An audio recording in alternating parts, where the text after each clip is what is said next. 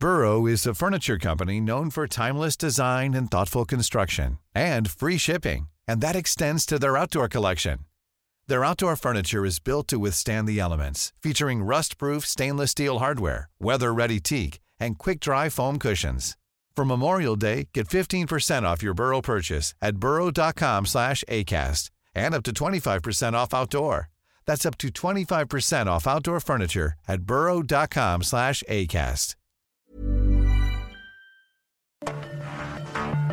Cada noche, los expertos se reúnen para debatir los temas que hacen historia en una mesa de análisis distinta. Aquí las entrevistas con los personajes y líderes de opinión, junto al análisis profundo de los temas trascendentes. Alfredo Ceja conduce un programa de Frente en Jalisco por el 100.3 de FM. Iniciamos.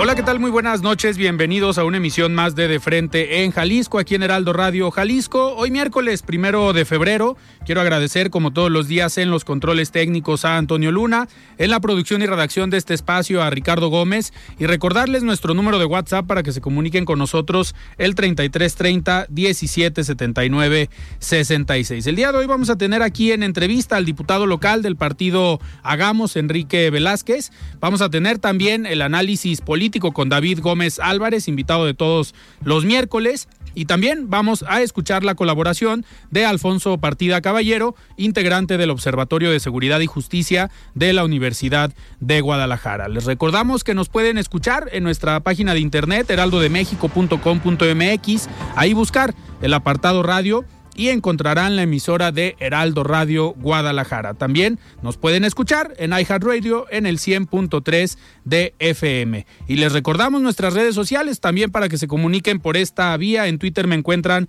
como arroba Alfredo y en Facebook como Alfredo Ceja. Y ya tenemos también el podcast de De Frente en Jalisco en todas las plataformas. La voz de los expertos.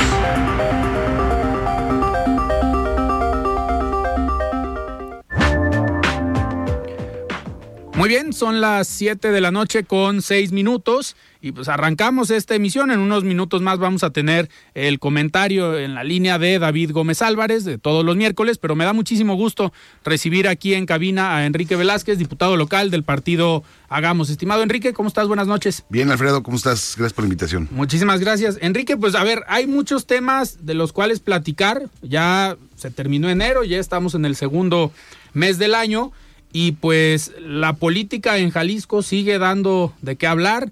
El Congreso siempre da de qué hablar, siempre hay polémica, siempre hay nuevas iniciativas y a ustedes del partido Hagamos pues les ha tocado ser oposición y al parecer la, la, oposición. la única oposición que hay eh, en el Congreso.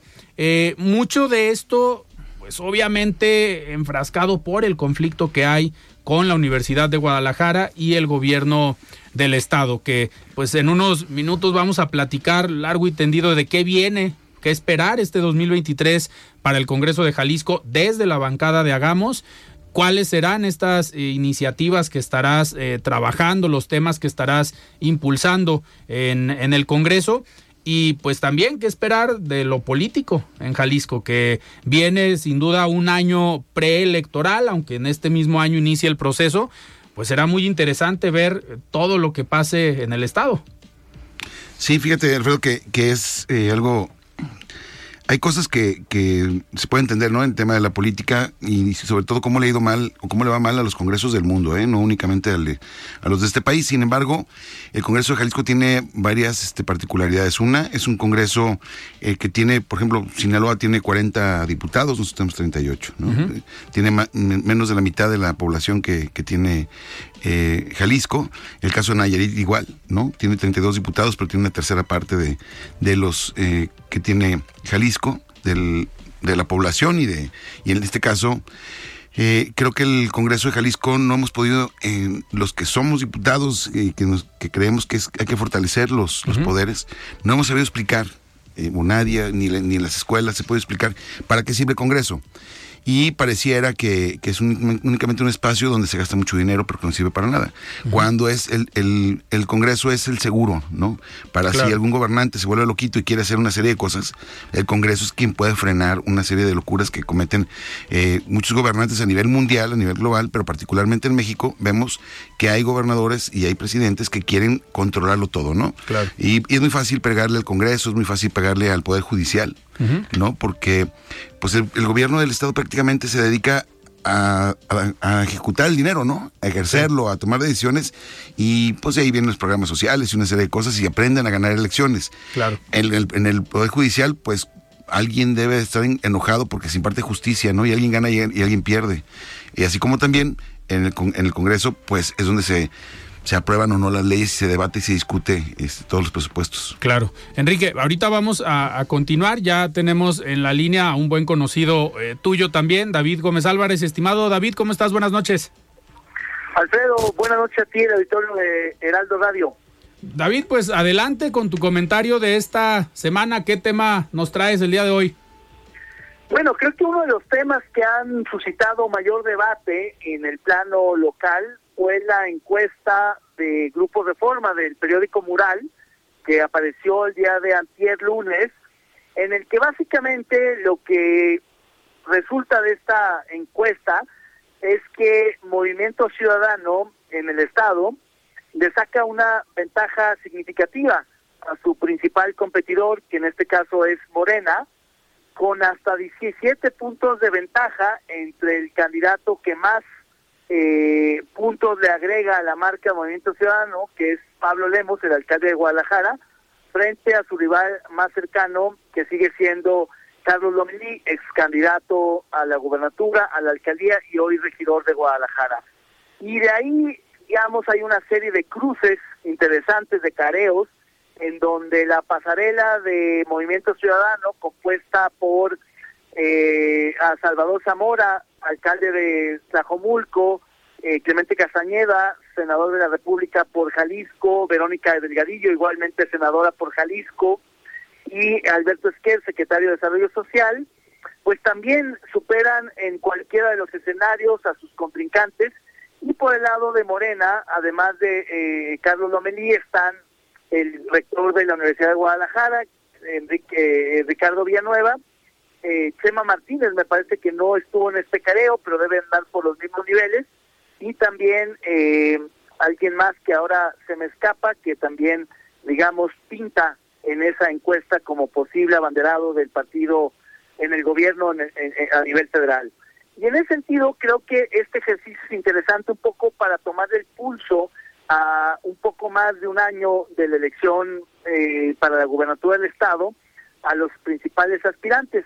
También el cruce es con el PRI, que cuya banderada hasta ahora es eh, Laura Aro, la presidenta estatal del partido, eh, Pedro Kumamoto, el regidor de Zapopan del Partido Futuro, y por Hagamos creo que tampoco hubo nadie encuestado.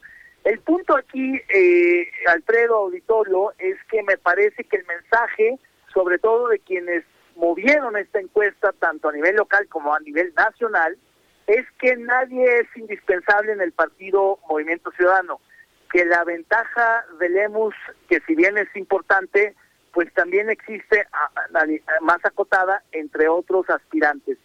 Y es un mensaje claro a Lemus porque hay que recordarlo para el auditorio, pues hay una tensión entre el gobernador del estado, eh, Enrique Alfaro, y el alcalde de Guadalajara, Pablo Lemus, donde el alcalde de Guadalajara ha tratado de tomar distancia, de diferenciarse, de, presentar, presentarse como un candidato distinto, mientras que Alfaro pues tiene reservas y, cierta cierto control y, esto pues es un mensaje donde básicamente le, le dice que con cualquiera movimiento ciudadano podría ganar.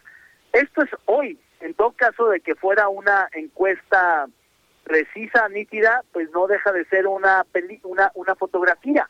Hay que ver la película y hay estas encuestas donde el emblema de Movimiento Ciudadano está prácticamente empatado, ligeramente arriba de, de, las siglas de, de Morena.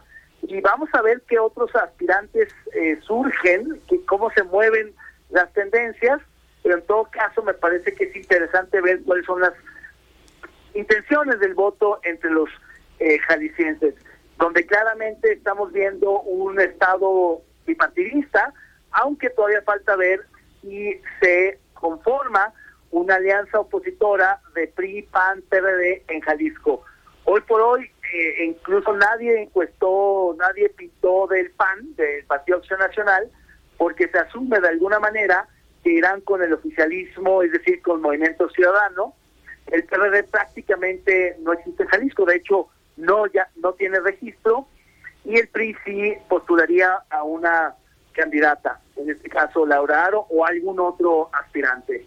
Y bueno, es interesante ver cómo se están moviendo las aguas porque creo que al final del día pues es sano para el Estado de Jalisco que haya competencia, que haya pluralidad, que haya, digamos, un menú de dónde escoger y eso habla de que todo está por escribirse y que nada está dicho. Así que pues faltan básicamente 15 meses para la elección, falta un año para que tengamos candidatos y todo está en el aire. Oye, David, sorprende el resultado del Partido Acción Nacional, ¿no? Que trae pues un 5% más o menos. Sí, yo creo que la marca del Partido Acción Nacional eh, a nivel eh, local está muy desdibujada, muy diluida, entre otras cosas, como lo escribí justamente en mi columna del año del, de la semana pasada, que intitulé Inacción Nacional, tiene que ver justamente con una entrega incondicional y muy subordinada al oficialismo local. Y eso, por supuesto, pasa factura.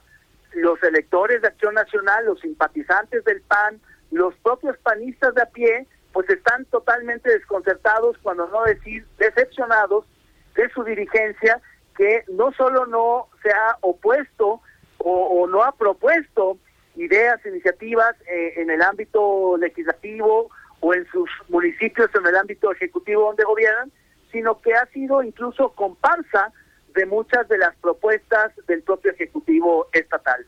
Y eso a la larga, Alfredo Auditorio, pues pasa factura y hoy vemos en la intención del voto a un PAN prácticamente disminuido a un solo dígito. Es increíble, Alfredo, que de haber gobernado el Estado hasta 2012, eh, eh, 11 años después, poco más de una década después, de ser el partido gobernante, se haya convertido en la cuarta, quizá quinta fuerza electoral y en muy poco tiempo de seguir las cosas como están para Acción Nacional, podría ser un partido meramente marginal o testimonial.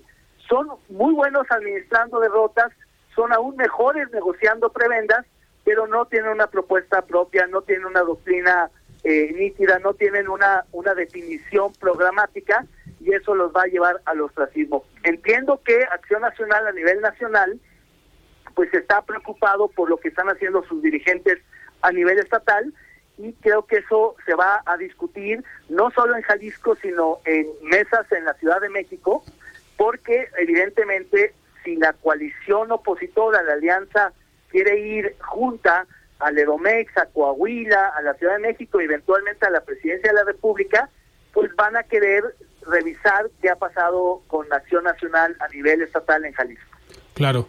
David, pues sin duda un buen, un buen análisis y vamos a seguir atentos a todas estas encuestas que a partir de ahora van a estar saliendo en diferentes medios cada semana, muchas con resultados diferentes, pero que sin duda nos van a dar mucho de qué hablar y hay que leer esos mensajes precisos a ciertos posibles candidatos.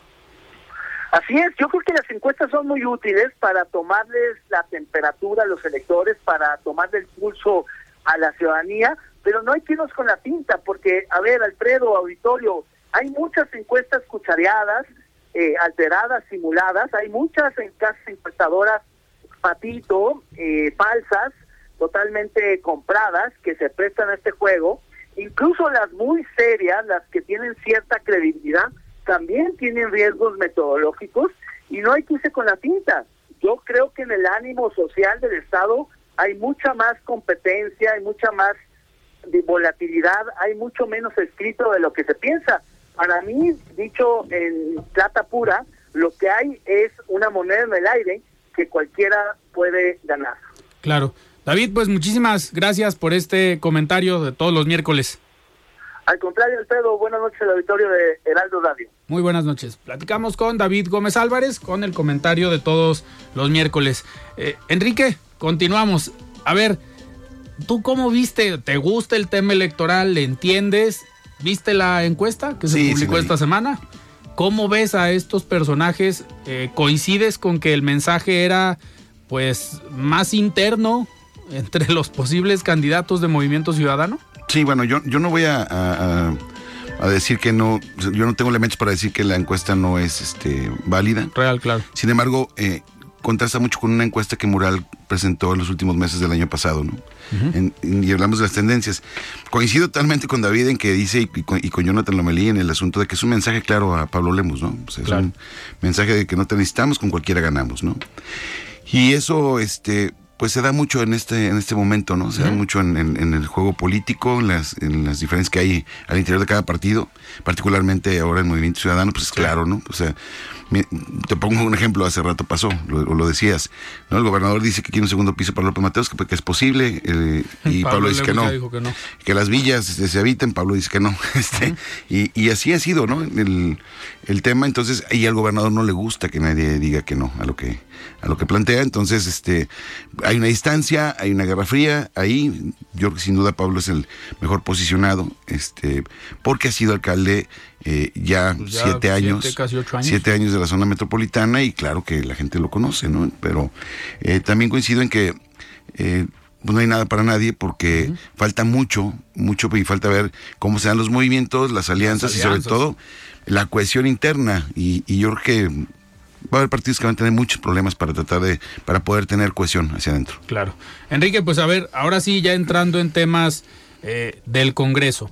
Me gustaría, nos quedan todavía unos minutos antes de irnos a, a corte, pero siempre ha sido un personaje en el Congreso crítico, analítico, tanto de los temas políticos y de los partidos, pero también de la situación del Congreso. Al interior del Congreso has estado en varias legislaturas y te ha tocado ver cómo en alguna legislatura eran miles de empleados y luego vino la reducción.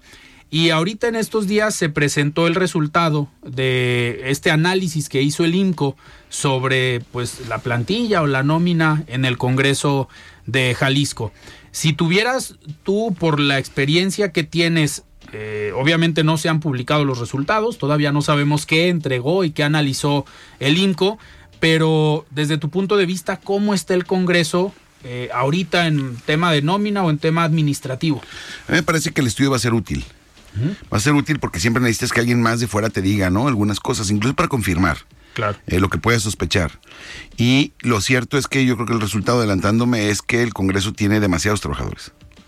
Eh, el Congreso debería de tener eh, recursos para poder tener cuestiones de mucha asesoría, hay un aparato burocrático grande, pero también te debo decir que hay gente muy capaz trabajando en el Congreso. O sea, no puede ser todo bueno, todo malo. Claro. Hay gente que, le- que, es de, que es del servicio civil de carrera, que tiene mucho tiempo ahí, que tiene experiencia, que se la saben, eh, que, que, que hay muchas cosas que se, se hacen bien.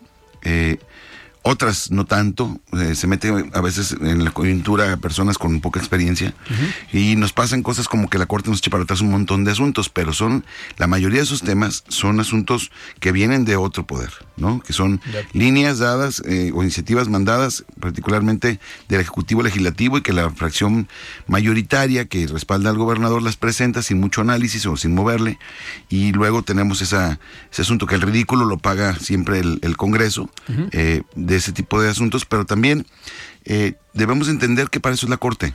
Y el Congreso debe de plantear, y yo- hay muchos temas en los que yo no estoy de acuerdo, o sea, que hay un código, código penal federal único, yo no estoy de acuerdo, o un código civil único de procedimientos civiles, o sea, no necesariamente entienden mal el federalismo, ¿no? Incluso en el tema de impuestos. Pues claro que, que, eh, debemos decirle, para un, para un verdadero federalismo, pues el ISR es el impuesto federal por excelencia, más otros que se puedan acumular. Sí. Pero el IVA es estatal.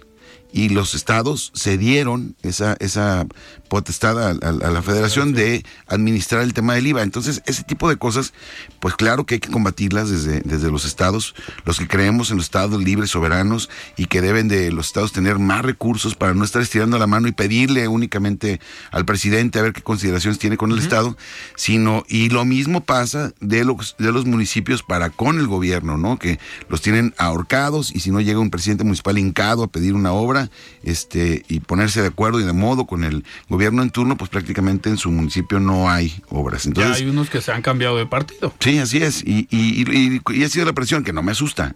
Así funcionan. Eh, pero entender el federalismo es cómo fortalecemos desde lo más importante que es el municipio, que es el de primer contacto, que es el que recoge la basura, el que provee de agua, el que este, ve las, la infraestructura para la luz, para todos los servicios que más interesan a los ciudadanos es el ayuntamiento y tener, los tenemos prácticamente administrando la pobreza. Y luego el Estado con lo que tiene, pues se, reproduce el modelo que criticamos a nivel con la federación, ¿no? Entonces, el Congreso debe servir para eso, para combatir, para poder presentar algunas, algunas leyes importantes que nos eh, den más autonomía a los estados, que nos fortalezcan económicamente, y el Congreso debe tener los trabajadores necesarios para el desarrollo de sus funciones y los diputados el recurso eh, necesario para poder eh, desarrollar sus funciones. ¿Cuánto es eso? De acuerdo a un estudio que se, como el que hizo INCO, que, que nada más no es únicamente que se estudie la nómina, sino si, si los objetivos que plantea el Congreso los puede cumplir con el personal que tiene y si esas personas son capacitadas para eso, ¿no? Entonces, vamos a esperar el resultado. La verdad es que no nos lo han entregado, lo tiene apenas la Junta de Coordinación Política y yo espero que eso ayude a que fortalezcamos más al Congreso. Eh, hay notas que dicen que en Jalisco es el Congreso más caro. Bueno, solo atrás de Aguascalientes, de Colima, de, Michoacán, de Sinaloa, de Estado de México, Ciudad de México. O sea, no es cierto. El Congreso le cuesta menos del 1% del presupuesto al Estado. Claro. Menos del, o sea, un presupuesto de 140, 130, 146 mil millones de pesos más o menos, que va a terminar en 150 mil. El Congreso tiene 900 millones. Claro. Enrique, tenemos que ir a un corte y ya ahorita que regresemos vamos a entrar a los temas eh, propiamente legislativos y te quiero preguntar algo que lo decía ahorita en el resumen informativo porque tiene mucho que ver con una de las iniciativas que has presentado ya desde hace tiempo que tiene que ver con los enfermos eh, con enfermedades renales. Muy bien, vamos a un corte, estamos platicando con Enrique Velázquez, diputado local del partido Hagamos. Vamos a un corte y regresamos. Siga con Alfredo Ceja y su análisis de frente en Jalisco por el Heraldo Radio 100.3. El análisis de frente en Jalisco.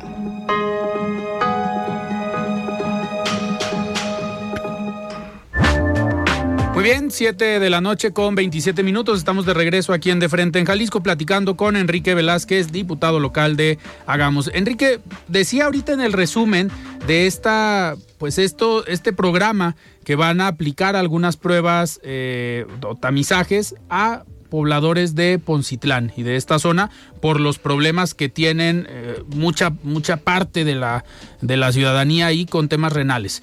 Y tiene que ver con una iniciativa que tú presentaste ya desde hace tiempo, que al principio ahí, en otras ocasiones que platicábamos aquí, pues estaba como en la congeladora, pero me comentas que ya avanzó el tema. Sí, mira, yo presenté la iniciativa de dar vida después de la vida. Aquí hablamos, ¿te acuerdas que invitaste a Mili, invitaste a a una paciente, a María Fernanda Valenzuela. A Marifer, y, y, está, y bueno, platicamos de ese tema. Y ese es el, el, tema de la donación de órganos, es cuando ya el paciente tiene una insuficiencia renal, una, una cardiopatía, cuando tiene un problema hepático, cuando o sea, tiene mal hígado. Eh, ese tipo de, de, asuntos se pueden prevenir. Si tuviéramos una cultura de, o sea, de analizar, eh, de hacer análisis por zonas de riesgo, este, a tiempo porque un riñón que empieza a fallar con algunos medicamentos y tratamiento lo puedes recuperar, pero una vez que el riñón es dañado y cicatriza, entonces automáticamente se va de la diálisis muy rápido a la, hemodiálisis. Entonces, eso cuesta muchísimo dinero al Estado. Lo que no se dan cuenta es que les cuesta muchísimo dinero atender personas que ya tienen el problema de la diálisis y hemodiálisis. Entonces, yo lo planteé así. El planteamiento era todos los niños de kinder, primaria, secundaria y prepa a la hora de inscribirse tenían que llevar una tirita que no, no es un examen general de orina, es muy parecido, pero detecta a los, los problemas renales. Cuesta 25 pesos. Y hay que leerlo, no cualquiera lo puede leer. Pero yo decía que teníamos que capacitar a una persona por escuela para poder la- hacer la lectura de esa tira Claro. que, que permitiera identificar a los que tuvieran riesgo para poderlos atender, porque si es con tiempo de verdad se puede resolver. Un paciente con una con diálisis te cuesta dos mil pesos, dos mil quinientos pesos este, semanales, un pa- paciente con hemodiálisis hasta cinco o seis mil pesos semanales o más. Pero eso les cuesta al Estado, no quiere decir que si lo hace el seguro o lo hace el hospital civil o, Claro. o quien sea no lo paguen, pues les cuesta al Estado. Y no se ha entendido que la prevención es la política de salud pública más importante. Entonces, eh, pues al final eh, nego- estuvimos negociando, tuvimos me- mesas de, de trabajo para esto, estuvimos negociando y lo que hicimos fue poder arrancar con un, una- un programa de tamizajes en zonas de riesgo en las que tenemos focalizadas como zonas de más riesgos, a donde hay más casos, que esta es una de ellas, la de. Poncitlán, y, eh, poder tratar de identificar, el tamizaje es eso, o sea, ir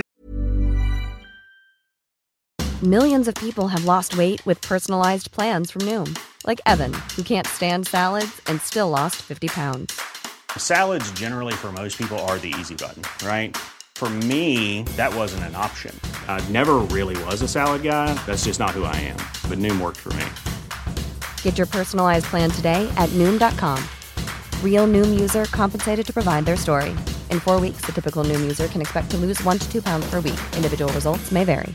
There's never been a faster or easier way to start your weight loss journey than with PlushCare. PlushCare accepts most insurance plans and gives you online access to board-certified physicians who can prescribe FDA-approved weight loss medications like Wigovi and Zepbound for those who qualify.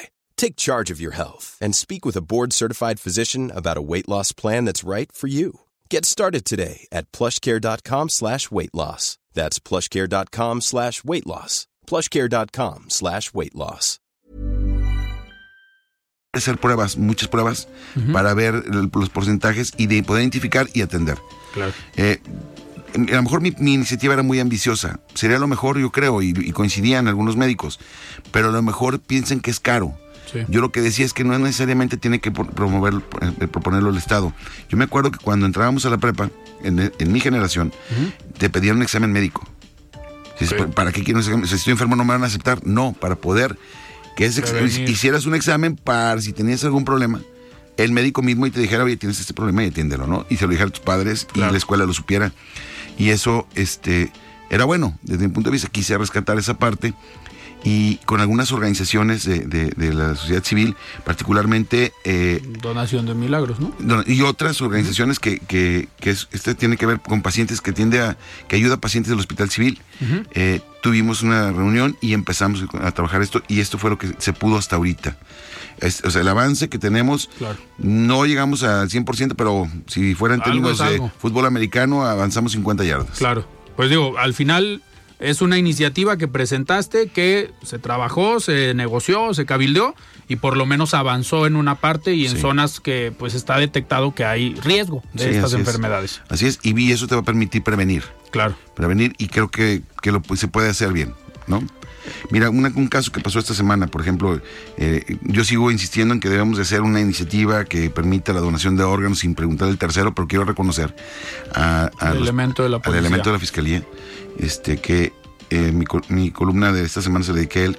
Eh, la verdad es que qué grave que alguien en cumplimiento de su deber este, le esté pasando estas cosas, pero que la familia este, se ha decidido a, a- a donar sus órganos, fácil salvó a unas 7, 8 personas. Eh, Claro. o sea, desde que tenía dos riñones, porque tuvo muerte cerebral, el tema del corazón, el tema de- de- del hígado, las córneas, eh, hueso, cartílago. La verdad es que eh, una, una pues no, no hay, no hay, no hay una muestra de cariño y de amor más, más importante Claro. que, que donar órganos. Y fue, a ver, fue nota el tema, ¿eh? Sí. Que al final esta iniciativa que también has propuesto, pues eh, si se consolida, si se logra, yo creo que poco a poco le daríamos la vuelta para que estos casos no fueran nota. O sea, que no llamara la atención una persona que dona sus órganos. Sí, pero esta son, que me da mucho gusto que sea que sea que sea nota porque son tan pocos los casos y, y son tantos los, los miedos que tenemos que irlos quitando y la verdad es que se despidió como héroe, ¿no? Sí, tendrían que ser más y empezarlo a normalizar. Así es. Entonces yo espero que este año salga esa iniciativa. La verdad es que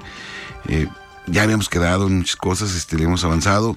Sin embargo, a nivel federal se frenó y aquí tienen miedos y además por el mismo problema que tenemos este, con, con directamente con el gobierno del estado y con la fracción de Movimiento Ciudadano, pues se han frenado algunas cosas que, que, que creo que le ven las etiquetas en lugar de las causas y eso habla pues que no hay no hay la altura política que se debe de tener, ¿no? Claro, hablando Enrique ahora de este pues conflicto que sigue eh, que al final a ti y a Mara Robles, tu compañera diputada, les ha tocado vivirlo desde el Congreso y les ha tocado llegar a la tribuna y argumentar y debatir y pues muchas veces me imagino que se frustran por ver eh, simplemente las votaciones que juegan con un tema político y no con la causa que se busca. Eh, en este segundo mes ya de este año, ¿Qué esperan en el Congreso? ¿Ven posibilidades de, al menos ahí, en el Congreso, eh, pues baje un poco la intensidad de este conflicto entre estos dos grupos? Yo, yo lo que a lo que aspiro en, y aspiramos Mara y yo siempre es a tratar de convencer en el debate, dar los argumentos necesarios para que no se cometan errores, porque ha habido error tras error, ¿no? Error tras error, ya echaron para atrás las convocatorias de magistrados, quisieron, eh, quisieron este echar para atrás una ratificación de un magistrado que había sido bien evaluado. Villanueva. Los, los este eh, criterios de la Corte en ese sentido han buscado la fundamentación para que se evite una ratificación. El Congreso no quiere ni siquiera discutir, mucho menos fundamentar. Eh, les dije acerca de, esta resolución lo que se tenía que, hacer, se aprobó en la comisión, lo retiraron eso en, la siguiente sesión y una sesión extraordinaria que hicieron, eh, meten el, recurso que habíamos presentado para todas las, este, las, las convocatorias. Entonces, ¿qué pasó ahí? Pues no se pusieron de acuerdo. O sea, ahí se necesitan 26 votos. Nadie se debe asustar por el asunto de que se debe negociar. Claro. Pues, somos 38 diputados y somos siete fuerzas políticas y todos llegamos a cabildear, a tratar de convencer de los perfiles. Ese es, el trabajo. El tema es que ya no les dieron los votos en torno a cuánto les tocaba a cada quien. Y este y bueno, ahí lo que hicieron fue, y se los dije, lo digo con, con sabes, pues, con pesar, ¿no? Porque no me gustaría hablar así, pero sin miedo al ridículo que pueda tener el, el Congreso y, eso les hacen pasar. Yo espero que mis compañeros diputados un día entiendan la importancia que tienen de estar en una curul, de tener la representación popular y que no le deben todo a una sola persona, se lo deben y tenemos una obligación para con el Estado y que eso nos debe de llevar a tomar decisiones en torno a su prestigio del diputado, a cómo quiere pasar a la historia, a la importancia que tiene trascender en el tema de las iniciativas. Todo lo que votes a favor, en contra de la historia, queda grabado en el diario de debates. nos, va, nos va a perseguir toda la vida de qué hicimos, ¿no?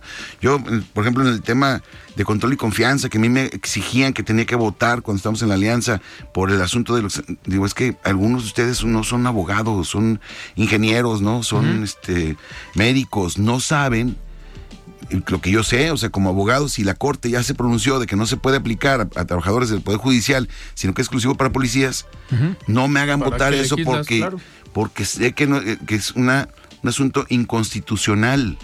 Entonces, y lo que debemos de revisar los diputados principalmente es respetar la Constitución. Que ninguna legislación vaya por encima de la Constitución, porque nuestra obligación es que nadie esté por encima del Estado. Así es. Oye, Enrique, uno de los temas que has abanderado desde siempre eh, y que has tenido pronunciamientos fuertes en tribuna ha sido el tema de la seguridad. Y ahorita en el resumen veíamos de la detención de esta persona que pues el día de ayer asesina a una persona, a su pareja, o que estaba en un ministerio público denunciando la violencia que sufría. A ver, se supone que esas instalaciones tendrían que ser de por lo menos de las más seguras blindadas. del Estado, ¿no? Sí, blindadas, o sea. Mira, el, problema es, es, un, asunto de diseño de la seguridad. O sea, tenemos a todas las fiscalías y, procuradurías en el país. Bueno, hoy acaban de matar también al, director de investigación de la Fiscalía de Michoacán. Acabo de ver una nota hace un rato. Y esto que pasó en, en, Poncitlán, sí. en Poncitlán, pues se supondría que si yo llego a denunciar ante un ministerio público es porque ya estoy en un lugar seguro. Claro. ¿No? inseguro mejor en mi casa, la calle, pero estando en el lugar, en un lugar seguro, y esas cosas pasan. Y lo malo es que a las dos semanas ya no pasa nada, ¿no? Se olvida el, tema. Y pues fue prácticamente una violencia contra las mujeres, pero no únicamente violencia, sino una eso puede ser tipificado hasta como feminicidios, ¿no? Claro. Era por la condición de ser mujer que, que, fue, que se decía que tenían que obedecer, ¿no? A este cuate, no sé. las investigaciones deberían de salir, pero sí parece ridículo que, que, o sea, algo que no debería ocurrir, que en las instalaciones de una fiscalía no tengas por lo menos una persona cuidando la entrada, ¿no? Claro. Cuidando la entrada y le pregunten a dónde va. Digo, en todos lados le preguntan a la gente dónde va. ¿Por qué ahí no? en el Congreso. En todos lados. sí, es en el Congreso que se supone que, está, que había más, más paso libre. Entonces, Creo que falta, falta diseño entender cuál es el tema de seguridad, no estamos parados. Tenemos distraídos a los ministerios públicos en un montón de cosas, este, menos en lo que deben de ser. La verdad es que tienen mucha chamba, montones de carpetas. No se le está destinando el recurso suficiente a la seguridad. Creo que se, a veces se piensa que esta es una batalla perdida, que ya se renunció a poder tener seguridad. Y bueno, pues cuando esas cosas pasan en, en la en, ese, cuando se claudica, pues lo que tenemos que hacer es apostarle a la educación para que si esta generación no quiere entender, pues que las próximas generaciones no paguen los, los platos rotos de, de, personas que no entienden la importancia de que los niños vayan a la escuela, que estén bien alimentados, de buscar que todos tengan eh, las mismas condiciones, de que tengan un lugar este, para que estén preparatoria, de no regatear los dineros de las universidades, como pasa a nivel federal y a nivel local. Todo eso este, es el verdadero diseño de programa de seguridad, que los niños tengan, eh, tengan la posibilidad de acceder a un deporte, ¿no? Y que no metas a la cárcel a alguien por portar pequeñas cantidades de marihuana o de, alguna droga, cuando lo que uno hace es alejarlos de su familia. Son muchos el diseño y los programas que se deben de hacer para evitar que las personas sean tan violentas. Sí. Eso, y que, que busquen ahora cualquier, en cualquier lado, en cuanto dicen, ¿y eso por qué pasó? ¿Por qué qué hiciste? No, es que me dijeron que era de la plaza. Y en automático ya nadie dice nada. Claro. Enrique, ahorita que, comentas de las detenciones que muchas veces eh, sorprenden, eh, pues ha sido un tema parte de este conflicto que hay entre la Universidad de Guadalajara y el gobierno del estado, pues llamó la atención hace unas semanas la detención del expresidente de la FEU y de sus dos eh, compañeros que al final hubo una movilización, hubo una presión social donde no solamente eh, parte de la población de aquí de Guadalajara, sino comunidades estudiantiles, universidades de diferentes partes del país, públicas y privadas, pues se pronunciaron la sociedad civil como tal o algunas agrupaciones de vecinos, pues se pronunciaron en contra de este, eh, pues de esta detención Washington eh, Post, El País, El Le Monde, o salió sea, internacional. Todos lados. Por el manual del, del, tirano, ¿no? El manual del tirano que está siguiendo tan, tan de manera precisa el, gobernador, ¿no? Es primero, quiero, todo es mío, ¿no? Primero creen que todo es de ellos. Entonces hay que controlarlo. Y la gente trata de convencer a la gente, y tratan de convencer a algunos que se, que se van eh, sujetando a sus políticas. Y luego si alguien, si alguien se revela, entonces los amenazas. ¿No? Y, los demás, ¿cómo quitándoles todo lo que tú les puedas quitar? ¿no? Si un empresario tenía algún contrato, se lo quitas, ¿no? Si, si alguien tiene presupuesto, se lo quitas. Si alguien tiene alguna chama, lo, o sea, y empiezas a recoger lo que crees que es tuyo. ¿no? Y después, si aún así hay gente que se resiste, después de la amenaza, se empiezan a, utilizar las instituciones de seguridad para perseguir a los adversarios. Ese es el manual del tirano y lo está siguiendo bien. Como, como, o sea, se hallaba, ¿no? De, de, de pues, pero hay otro manual de las cosas que no debes de hacer cuando gobiernas. Y creo que en el número uno eh, está no metas a la cárcel estudiantes. Y lo escribieron eh, en la Revolución Cubana, lo escribieron en el 68, lo escribieron, eh, todas las revoluciones del mundo iniciaron los cambios cuando encarcelas estudiantes. Digo, no todas las revoluciones, pero muchas revoluciones, este, cuando encarcelas estudiantes.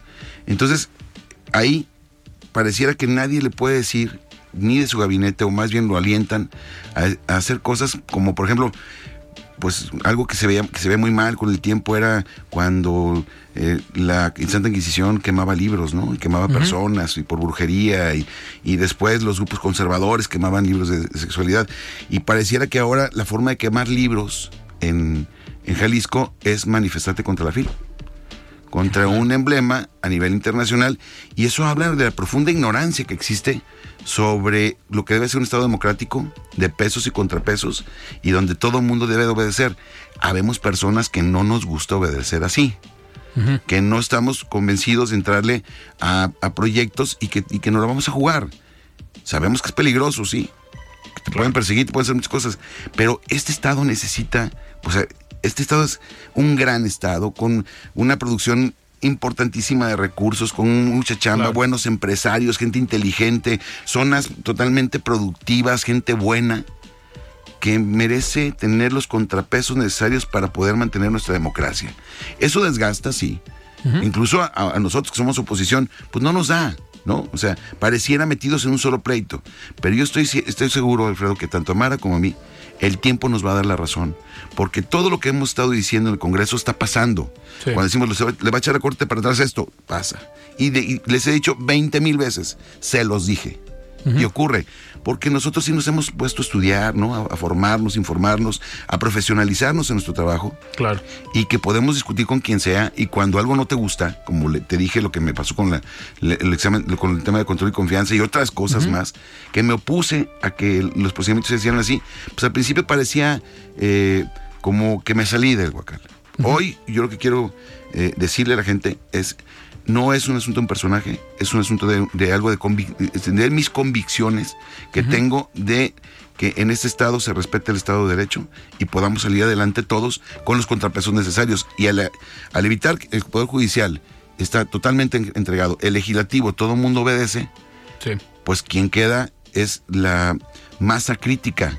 Y esa masa crítica está representada en gran parte por las Academia. universidades públicas.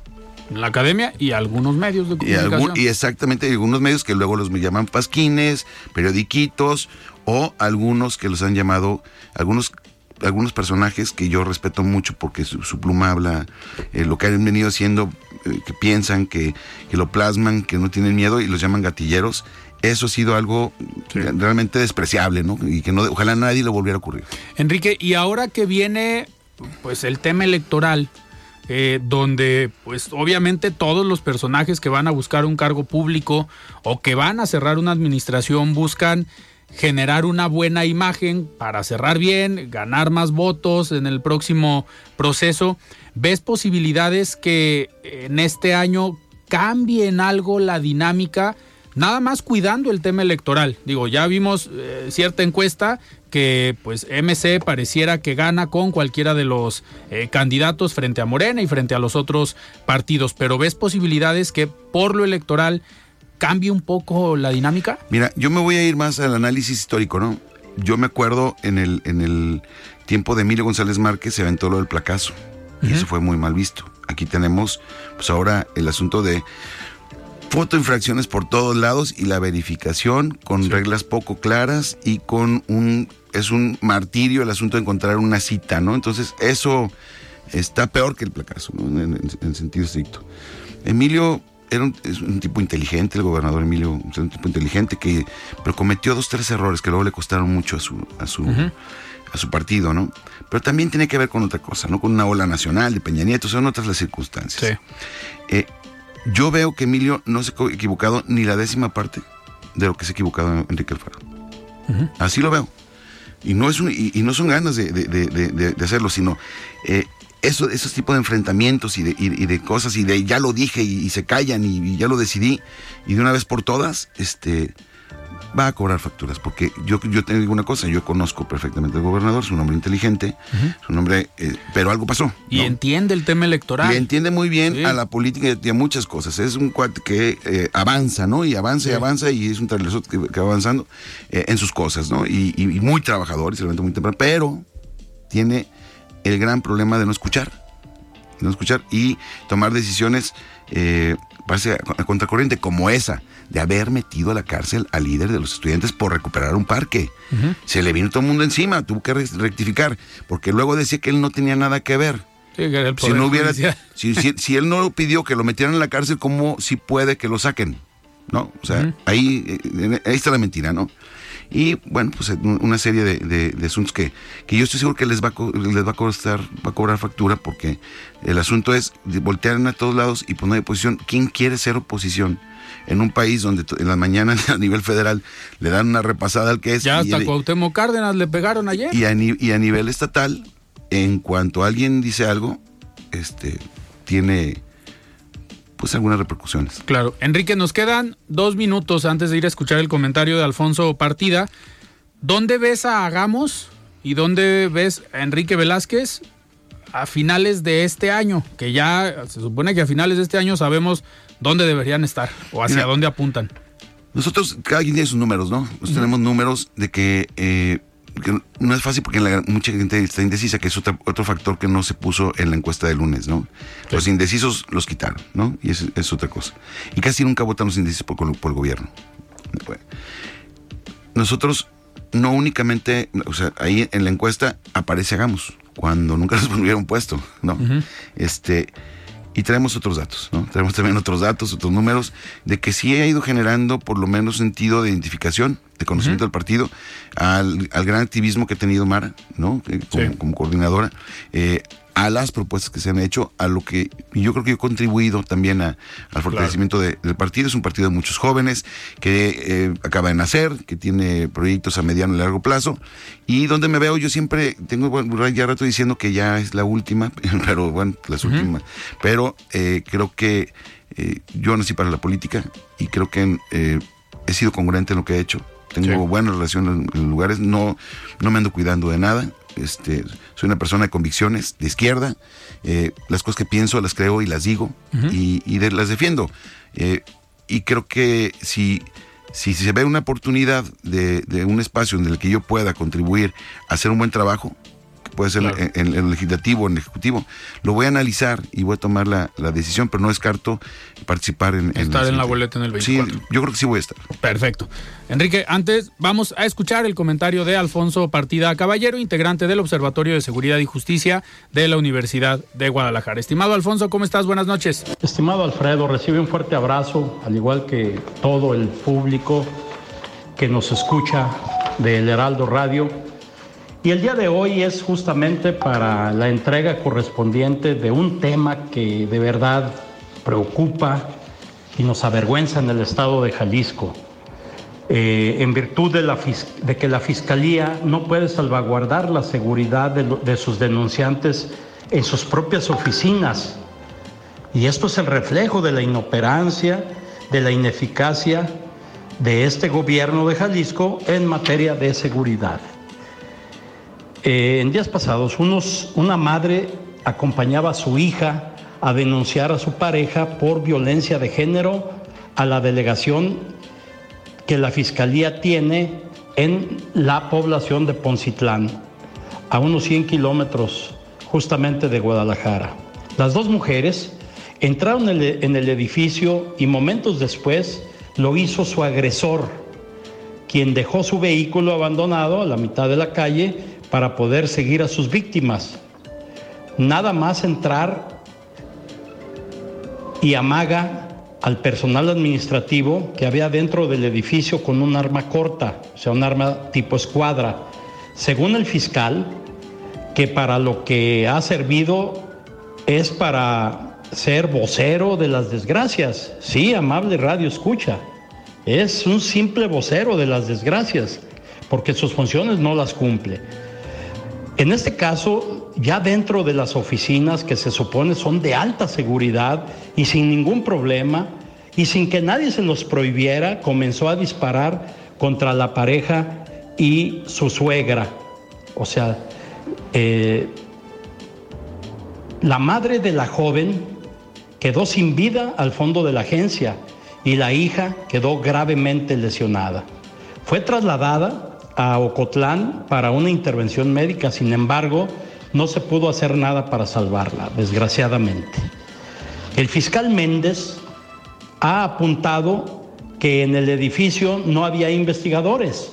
Hágame usted el favor, no hay investigadores en el área de investigación, solo personal administrativo.